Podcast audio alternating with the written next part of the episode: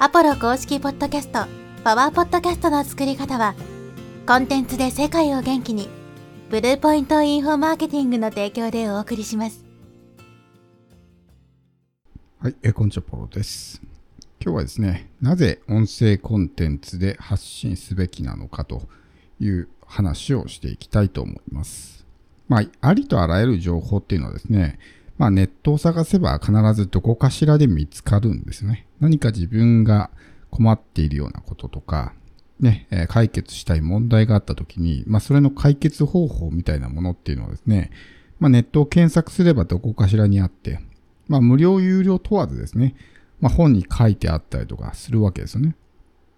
例えば、自己肯定感を上げたいと思ったら、自己肯定感を上げる本みたいなのがいっぱい売ってるわけですよね。で、大抵の場合、その中には、ね、えー答えが書いてあるわけです。こういうふうにすれば自己肯定感が上がりますよとかね。っていうふうに書いてあるとなると、我々の存在意義って何なんだって話ですよ。それは自己肯定感だけに限らず、例えばダイエットなダイエットでね、こういう風にしたら痩せますよとかね。っていうのはあるわけじゃないですか。英語の上達本心もこういう風にすれば英語が上手になりますよとかってあるわけじゃないですか。っ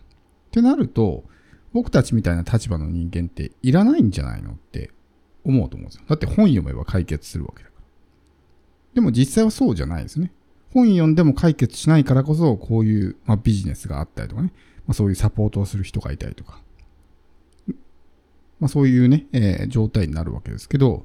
これはなぜかというと、まあ、いろんな理由はあるんですけど、一つはですね、やっぱりそもそも本を読むのが苦手っていう人が一定数いるっていうのはね、えー一つありますよね。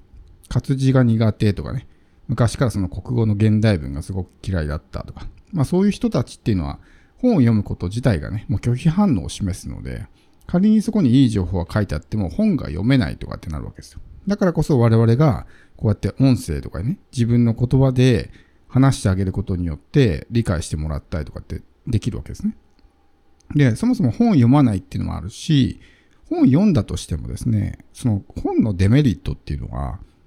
その読み手の読解力に依存するっていうところなんですね。難しい本読んだら全然理解できないのは、自分の読解力が足りてないからですよ。僕もたまにそういう本読んで、読んだけど全然意味わかんなかったみたいなのも、まあちょいちょいありますし、あるいはこう翻訳本とかね、訳がなんか変な感じになってるから、結局何が言いたかったのかよくわかんないみたいな、そういうことがあるわけですね。だからやっぱりいいことが書いてあっても、その読み手が理解できないっていう可能性もあるわけですよ。となると、その本が仮にね、答えが書いてあったとしても役に立たないわけです。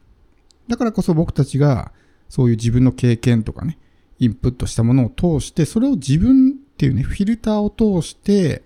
相手に自分の言葉で伝えてあげる。だから読んでも理解できないけど、そういうふうにね、自分の言葉で説明してあげたら理解できるみたいなこともあるわけですね。よりシンプルにわかりやすくなってるわけだから。僕たちはこうフィルターみたいなもんなんですね。まあ、情報の媒介者だから。どこかで学んだことを自分っていうフィルターを通して相手に届けてるわけですね。で、このフィルターでふるいにかけられてるわけですよ。例えば一冊の本があって200ページあったとしたら、200ページ書いてあることを全部話すわけじゃないですよね。その中の自分が役に立ったらこれいいなと思った部分だけをかいつまんで話すと思うんですよ。で、その、どの部分を話すのかっていうのは人によって違うわけですね。A さんはこの部分がいいと思った。B さんはその、それ以外の部分がいいと思ったら、同じ本を読んでもアウトプットするね、内容が変わってくると思うんですよ。それもやっぱり、情報発信者がね、それぞれたくさんいるっていうところの、まあ、存在意義だと思うんですよ。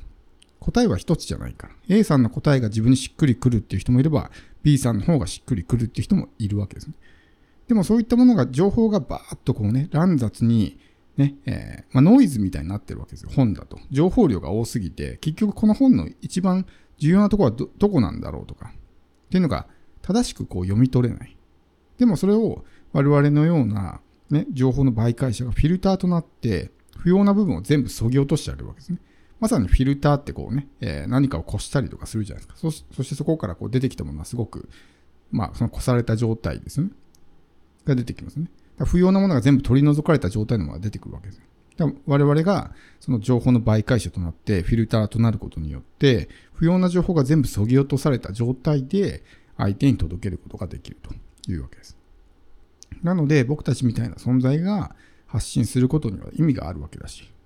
しかも、それの提供形式として、音声っていうのを使うのがすごくいいわけですね。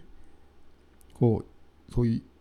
本を読まない人とか、読んでもなんかあんまり理解できない、読解力があんまりない人とか、でもやっぱりインプットしたいっていう人からすると、やっぱり音声があると助かると思うんですよ。だからやっぱ自分の言葉で説明してあげるべきだし、その誰が言うかってところによるから。例えば自分がサラリーマンで起業したいと思った時に、ね、自分と同じサラリーマンの状態から起業した人の話を聞きたいのか、ねえ、昔からこうね、エリートで一流でみたいなね、で、一切困ったことがなくてみたいな人の話を聞きたいのか。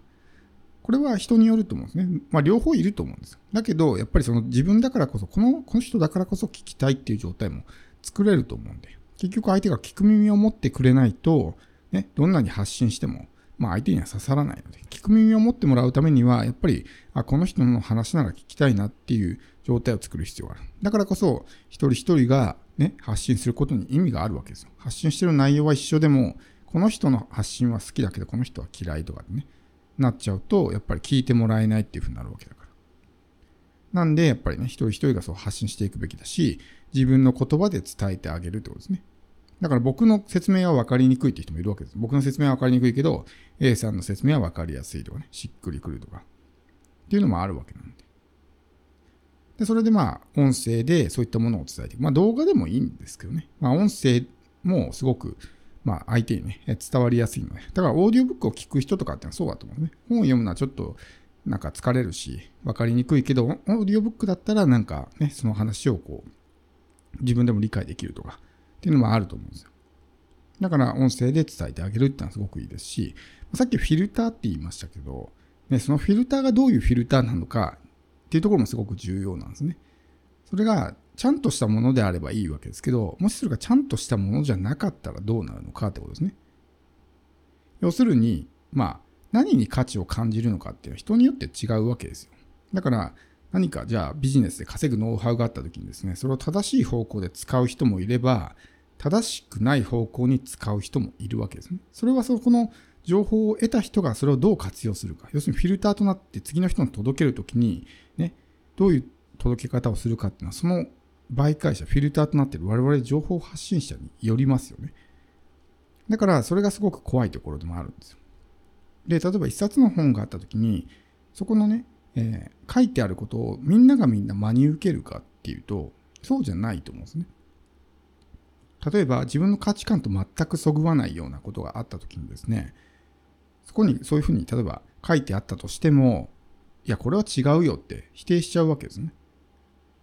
例えば僕のケースで言うと、まあ本じゃないですけど、YouTube で僕が確か、なんか成功っていうのはね、一つ一つの積み重ねですよみたいな動画を上げた時に、いや、あの、成功っていうのは一瞬にして起こるんですみたいなね。サッカーも一瞬で、えー、状況が変わりますし、ビジネスも一瞬で損益分岐点が来るんですみたいなね、コメントがついたことがあったんですけど、まあ確かにその、その瞬間は一瞬かもしれないですけどね。でもその瞬間が起こる